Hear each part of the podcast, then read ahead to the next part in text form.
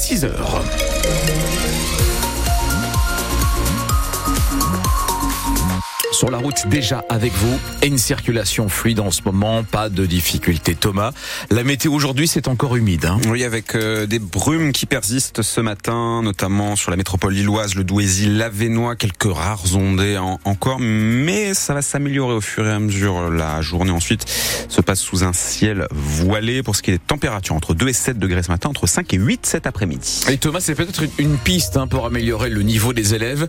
Près de Valenciennes, un collège expérimental un laboratoire des mathématiques. Oui, les mathématiques dont l'enseignement coince manifestement à un moment ou à un autre, puisque dans son étude PISA publiée hier, l'OCDE note que l'on assiste à une baisse historique du niveau chez les élèves âgés de 15 ans. La baisse au niveau est euh, au niveau international assez général, mais la France, au classement des pays, est désormais 22e sur 38, près de Valenciennes. Donc c'est à Denain, au collège Bayard, qui a été mis en place ce laboratoire de mathématiques. L'idée, c'est de repenser finalement l'enseignement de la matière en la fusionnant avec d'autres disciplines.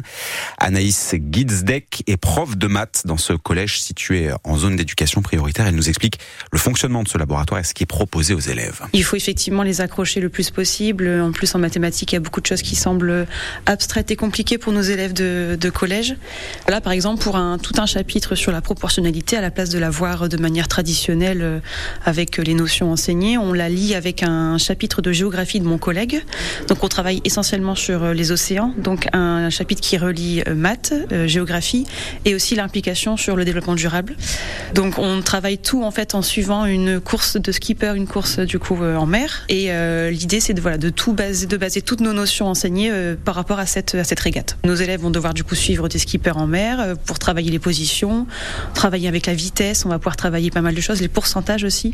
Voilà, on essaye de les impliquer dans un fil rouge en fait pour justement euh, qu'ils soient aussi passionnés par quelque chose à travers nos enseignements. Anaïs Guisdec, professeur de mathématiques, ce type de laboratoire existe donc à Denain et cela se fait aussi au lycée Vauban de Maubeuge. Face à cette baisse inédite du niveau des élèves, Gabriel Attal a annoncé hier plusieurs mesures. Le ministre de l'Éducation nationale veut agir notamment sur le redoublement en redonnant le dernier mot aux professeurs. Le brevet des collèges va être également réformé. Il deviendra à terme indispensable pour passer au lycée. Le ministre annonce également une révision des programmes à l'école primaire, des groupes de niveau au collège. Énormément d'annonces. Vous retrouvez tout ça résumé dans notre article sur francebleu.fr à 8h moins le quart ce matin. Notre invité sera à ce sujet également le Dazen du Nord, autrement dit à l'éducation nationale, le directeur des services académiques pour le département. Allez, on en parlera bien sûr ensemble, je vous le disais. La ministre des Sports, Thomas, souhaite limiter les déplacements des supporters pour les matchs de Ligue 1. Oui, pour les rencontres qualifiées de matchs à risque, sans plus de précision. Cette interdiction de déplacement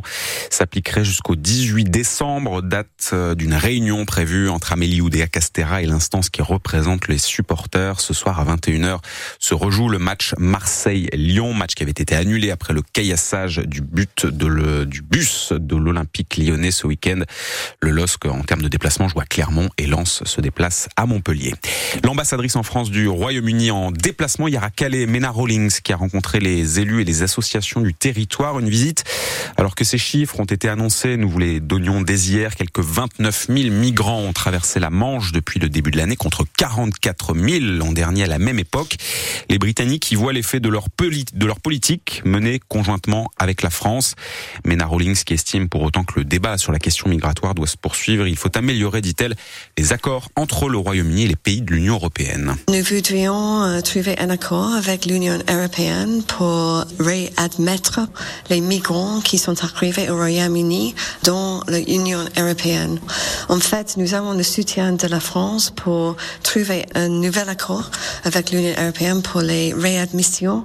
Pour moi, c'est aussi une étape très importante. Pour notre part, de la part du Royaume-Uni, il faut que nous trouvions aussi d'autres accords avec les pays différents comme l'Inde, par exemple, le Vietnam. Je pense qu'il y a beaucoup de choses à faire, mais je suis optimiste qu'avec la, la bonne coopération, avec le gouvernement français et avec tous nos partenaires sur le terrain, nous pouvons continuer à trouver des bons succès. ces accords de réadmission en langage diplomatique signifient réadmission dans leur pays de personnes en séjour irrégulier. Les enseignants de la cité scolaire d'Auchel attendent toujours les excuses du ministère de l'Éducation nationale. Hier matin, devant l'établissement. Une cinquantaine de personnes se sont réunies en soutien au personnel. Des motards, le mois dernier, ont proféré des menaces à l'occasion d'une opération de soutien à une élève qui se dit victime de harcèlement scolaire. Le ministère, dans un premier temps, a félicité les bikers pour leur action. À Arras, une nouvelle alerte à la bombe hier midi, qui a, hier matin, qui a visé le lycée Savary-Ferry. Un millier d'élèves ont dû être évacués le temps que les démineurs interviennent. Les lycéens ont pu regagner leur classe un peu avant midi. Plusieurs millions de comptes sont concernés. Une panne empêchait hier soir les clients d'Orange de consulter leur mail.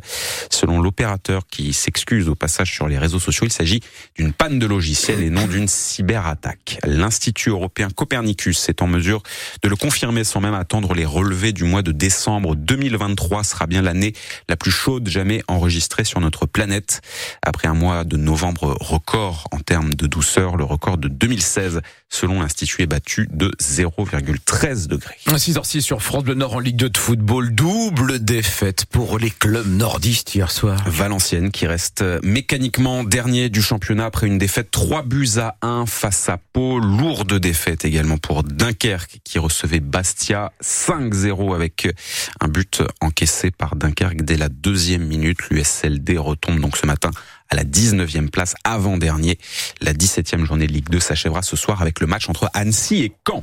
Après la Sainte-Catherine, après la Sainte-Barbe, nous sommes le 6 décembre, c'est aujourd'hui. Donc la Saint-Nicolas, presque plus célèbre d'ailleurs que le Père Noël chez nos voisins belges. C'est grosso modo le saint préféré des enfants, puisqu'aujourd'hui c'est bonbons, coquilles, c'est cadeaux. Beaucoup de sucre. Mais le problème finalement de Saint-Nicolas, c'est que quand on grandit, eh bien on n'a plus le droit à rien. C'est ce que nous disent les Calaisiens que nous avons rencontrés. Mmh. On est allé acheter des ronds de Saint-Nicolas. C'est un rond avec de la pâte d'amande et un glacis blanc marqué rond de Saint-Nicolas. Nous on en mange moins maintenant, mais pour les petits c'est vraiment agréable. Non, je préfère Noël.